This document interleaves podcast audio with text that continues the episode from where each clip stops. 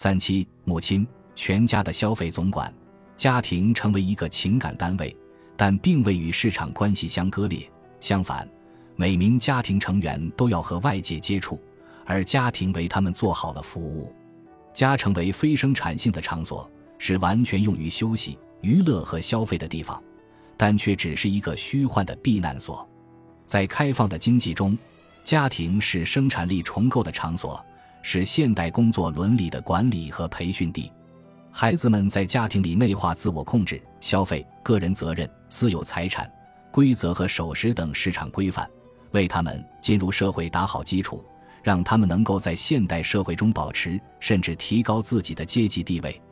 而家中的母亲就是担负这一管理职能的人。母亲维护着家庭这个避难所，在人们的观念中，她既热情洋溢又循规蹈矩，是道德的表率，是家庭的天使。母亲的形象总是深情、忠诚，充满奉献精神，她守护着全家每个人的幸福。这些品质就是维多利亚时代传统对真正的女人的定义，这种形象也曾被广为颂扬。这一套意识形态在媒体和广告里一直不断的被强化，直到二十世纪中叶。《女士之家》杂志的编辑爱德华·伯克曾说：“我们在音乐会上欣赏女歌唱家，赞美舞台上的女演员，也被女作家或女演说家深深打动。但是，最让我们动容和尊重的女人。”就是那些是忠于她的领域，以优雅和温柔管理着家庭和孩子的女人。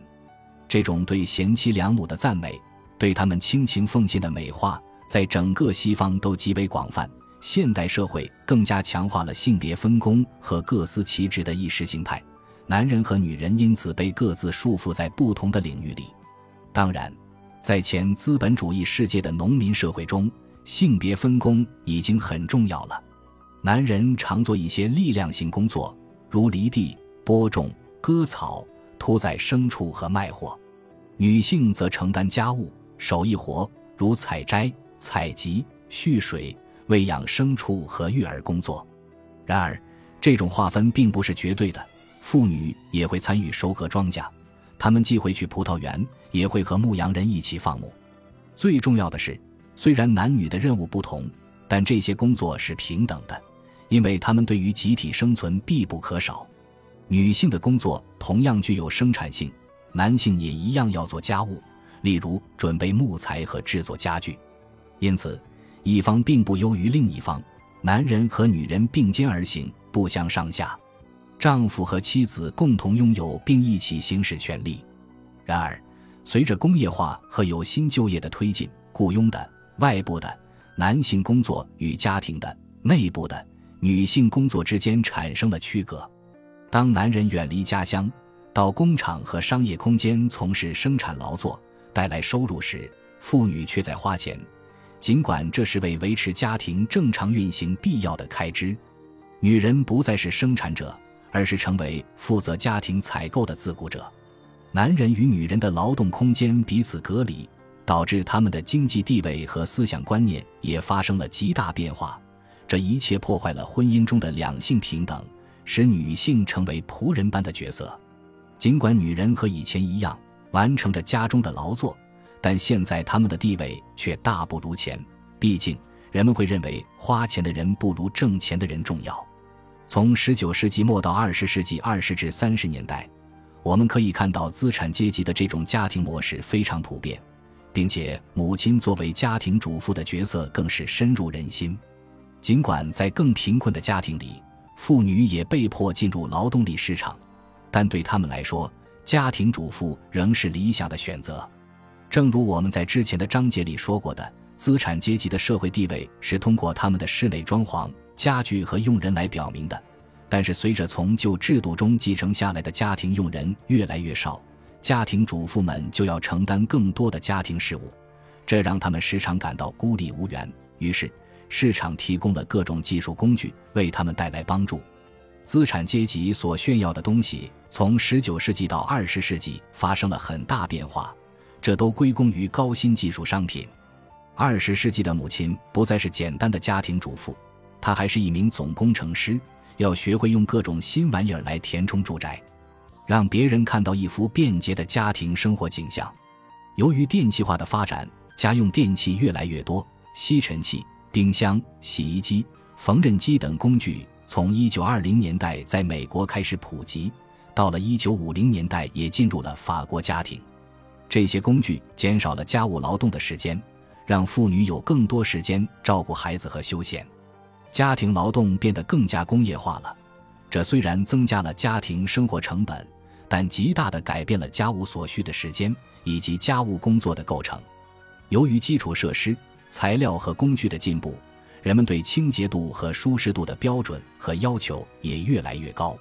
农民们还住在茅草屋顶、墙上糊着腻、满地夯土的老农舍里时，是不会有保洁的概念的，因为一切都是脏的，很难弄得干净。但是逐渐的，人们的房屋里装上了地板和天花板，不再在家里养牲畜，还安装了不少家用电器。这些具有密封性的新型房屋就与现代的清洁标准相适配了。人们开始给家具除尘、清洗衣服和更换桌布。埃德加·莫兰观察到，1960年代布列塔尼农村的年轻女人们产生了一种肮脏负罪感。农民们世世代代生活在这里。但突然从他们这个年代开始，就变得不能容忍就有的生活品质了。他们大力促使托儿所变得现代化，在院子里涂柏油，还引入自来水，用于清洗餐具、清洁房屋及身体。那些曾经无法完成也无法想象的事情，如今成为必不可少的了。这也是资产阶级的清洁标准向下层渗透的表现。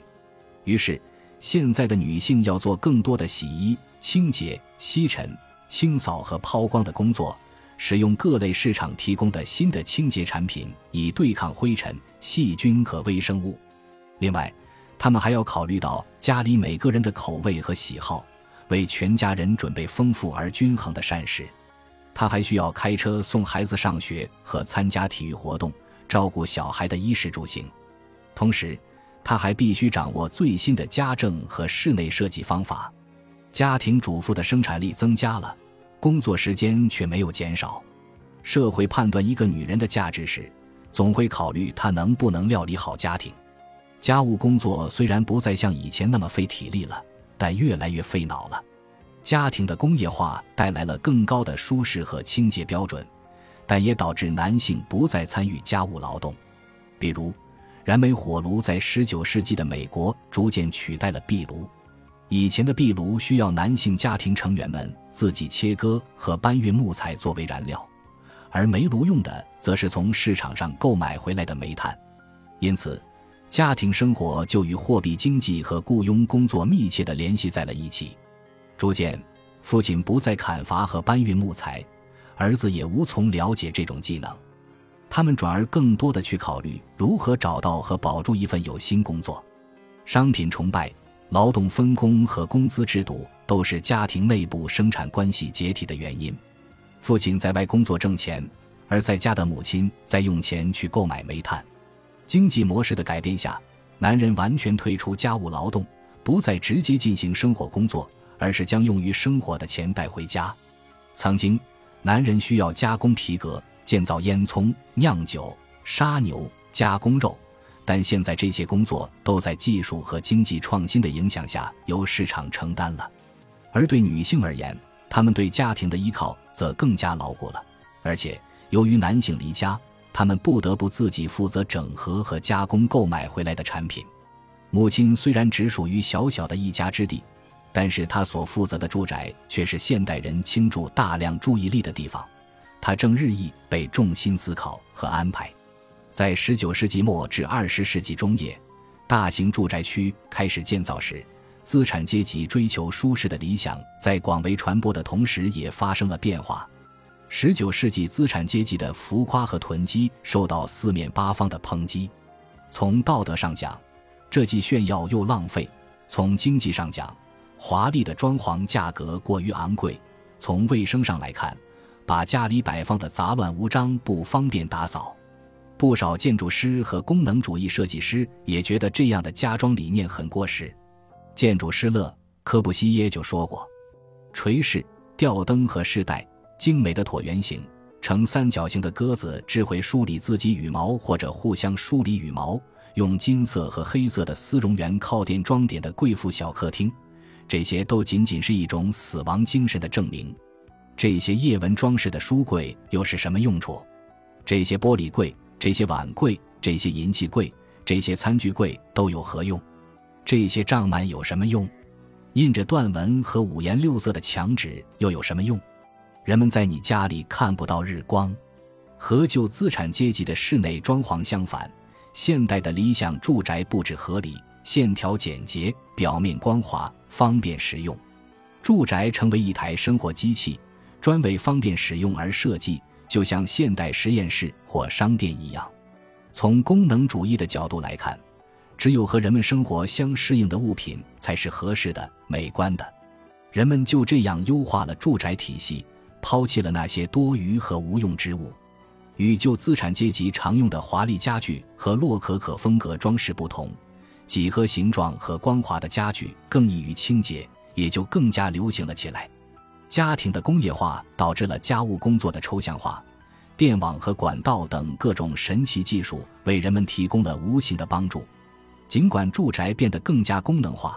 然而这却并没有改变旧资产阶级追求奢华的家庭生活理念。相反，这反而是种助长。各种对住宅结构的优化和技术型设备的使用，确实让家变得更加舒适了。这和旧贵族所追求的格调的确有所不同。住宅里的方方面面都在进步、调整、优化，以达到最佳状态。功能主义住宅虽然不追求无用的装饰元素，并取消一些象征性的物品，把重点放在使用价值上，但实际上，工具代替装饰品成为人们填充住宅的物品。人们对技术的炫耀代替了对华丽的炫耀。家庭的地位不再表现在华丽上，而表现在效率上。人们不再宣扬古色古香的艺术品，而是宣扬各种多功能高科技设备。这就是让鲍德里亚所说的功能性拟像，物在这种拟像的背后继续扮演着他们进行社会区分的角色。这一情形的极端情况就是那些小杂物，功能性的外衣掩盖了完全的不必要，实践的伦理遮蔽了纯粹的浪费。因此，鲍德里亚认为，现代商品陷入了一种根本妥协，即购买特定商品才能提高家庭地位和声望。人们很多时候都是在被迫的状态下必须要买一些东西，很少是因为有用或因为喜欢才买。当家庭空间被优化后，现代女性也完美的适应了大众消费的行为模式。一旦有什么新的实用创新理念出现，他们就要把之前的家具和物品淘汰一波，换上新的设备。他们适应着家庭主妇的职责，管理、预测、控制。协调和组织家庭生活，这还激发了一场家庭合理化运动，并在1920至1950年催生了很多教授家政服务的学校和协会机构，如美国的全国家政经济协会、法国的家政组织联盟等。此外，很多媒体也宣扬着家庭合理化。除了指导手册外，不少畅销书都以此为主题，如1923年克里斯汀。弗雷德里克斯的《家政工程学》，一九二八年波莱特伯内格《家务方法》，像《女士之家》《家人》这类女性杂志和《优质家政家务艺术》这类专门期刊也都努力传播相同的理念：女性要担任家庭工程师。他们宣扬女性要在家庭中遵循各种科学组织工作的原则，探索做家务的标准操作方法。这些著作中都借用了泰勒主义的理念，例如时间分析和标准时间方法，比如用普通的刀削一斤土豆，在没有方法和培训的指导下，九分钟；使用削皮器削同等数量的土豆，使用正确姿势在明亮的地方操作，稍加练习，三分钟。因此，女人们的家务工作也要做好规划、计算、安排。为了在做不同家务时尽量缩短走路距离，家庭主妇甚至要配备计步器，绘制家务劳动的路线图，以提升家务效率，避免在设备之间迷失。于是，各种指导人们如何规划家务劳动的科学方法取代了从过去继承来的习惯。女人们要学会精打细算，不能随意购买，要考虑本金、利息、折旧以及储蓄等情况，而不能轻率做决定。家庭合理化的支持者们认为，家庭主妇既是家里的企业家，也是他自己的工人，他自己指导着自己的日常工作。这些被捧为家庭工程师的女人们，俨然拥有技术专家的地位，但她们所接受的培训却只不过是几本手册里的知识。在家庭合理化的理想场景中，家庭主妇应该自律，养成良好习惯，永远不能冲动。除了对效率的关注之外，家庭合理化还赋予了家庭主妇培养家庭成员适应市场化生活的责任。他们在家中的工作让整个家庭的社会地位提高，也培养了家人的市场观念。家庭的方方面面都可以培养和激发全家人的观念，让他们全身心地投入到生产中去，成为新一代的生产主义者。我们这一代人都是受到过家庭合理化运动影响的。今天我们设计厨房的时候，都会追求功能性，把存储空间尽量优化，并配置高柜和带缓冲的抽屉。工作空间的巧妙分布可以最大限度地减少无用功，让厨房成为家庭的中央岛、指挥中心和俯瞰客厅的观察哨。这些现代厨房的设计理念都继承了1920年代发展起来，并在1950年代普及的人体工学设计。到了1920年代至1960年代，家务分工和女人作为家庭消费总管的责任也依然适用。尽管从那时起，职业女性越来越多，她们的意识形态发生了一定改变，但旧有模式并没有完全过时。毕竟，女性的就业率仍然低于男性，而且即使她们上班了，也大多还要兼职完成家务工作。近几十年来，家务工作的不平等分配已显著减少，但西方国家的女性花在家务上的时间仍然是男性的二至六倍。虽然男人可能更多的承担了与房屋维护有关的工作，室内清洁、做饭和洗衣之类的工作还是主要由女性承担。人们对家中母亲的固有观点仍然是希望他们做好家务、养好孩子，他们仍然要对家庭幸福负责。